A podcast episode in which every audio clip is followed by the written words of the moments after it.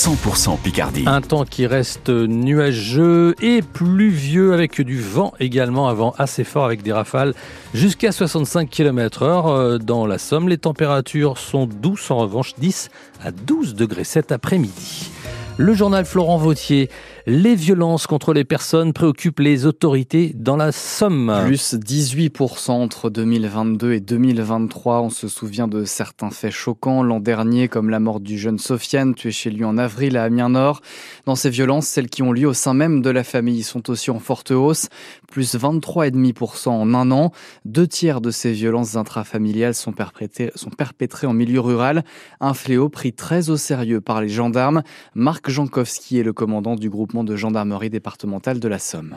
C'est un phénomène euh, complexe qui est à la croisée euh, de fragilité euh, sociale. Il s'agit pour la plupart de faits qui sont commis à huis clos, à l'intérieur des domiciles et qui donc sont extrêmement difficiles à constater, à signaler. D'où la nécessaire implication de l'ensemble des acteurs, sécurité, justice, mais également acteurs sociaux. La gendarmerie a procédé à 1200 placements en garde à vue supplémentaires concernant euh, les atteintes volontaires intégrées physiques des personnes et les violences intrafamiliales.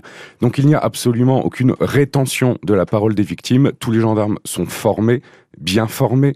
Il y a systématiquement euh, un recueil de la plainte et euh, une mesure de garde à vue qui suit dès lors que les violences sont un tant soit peu matérialisées. Et mmh. cela se fait en parfaite coordination avec le parquet d'Amiens. Pour lutter contre ces violences intrafamiliales, une brigade mobile dédiée va voir le jour cette année dans le secteur de flics secours.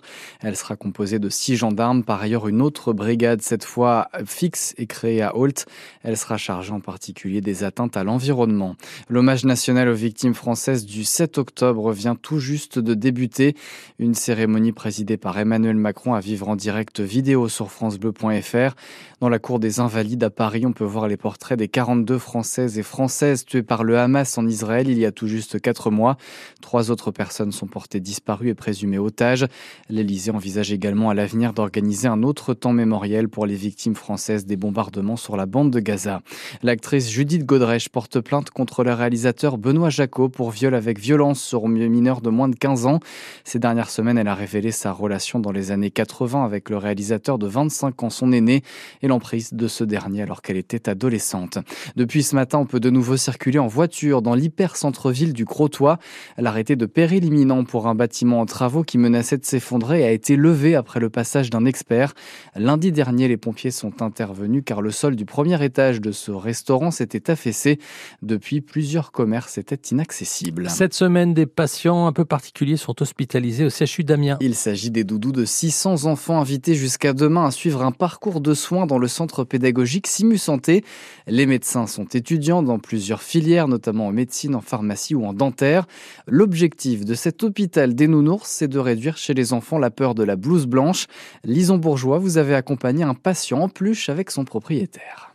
Valentin, 5 ans, s'assoit en face du médecin et dépose sur la table son doudou crocodile. Donc tu viens avec Crocro aujourd'hui. Qu'est-ce qu'il a, Crocro? Hmm, Il s'est fait mal. Il est tombé sur une pierre. Il s'est mordu la langue en premier, ensuite il s'est cassé la tête. Est-ce qu'il a saigné quand il est tombé? Oui. Bon, on va lui mettre du stop sang alors. Sans quitter Croco des bras, il enfile blouse et Charlotte et pousse la porte du bloc opératoire tout doucement pour pas faire mal et pour rien casser. On va venir enlever la grosse boule qui fait mal à Monsieur Nounours, ok Allez, on appuie sur le pansement pour bien que Monsieur Nounours soit bien réparé. Hop, voilà, voilà. Alors, je suis Inès je suis en deuxième année de médecine. Ah, moi, je comprends la peur des hôpitaux. Bah, moi, j'avais hyper peur des anesthésistes. Hein.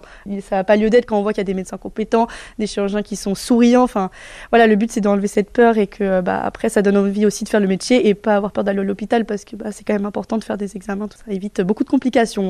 Dernière étape, la pharmacie. Voilà, dès que Croco il te dit qu'il a un peu mal, et tu lui donnes un seul comprimé aussi. Il a eu quoi par exemple? Des médicaments et des pansements. T'es rassuré Oui. Croco devrait bientôt aller mieux et Valentin l'assure, il n'hésitera pas à revenir pour lui-même s'il en a besoin. Le reportage de Lison Bourgeois à l'hôpital des Nounours du CHU d'Amiens est à voir en image sur francebleu.fr.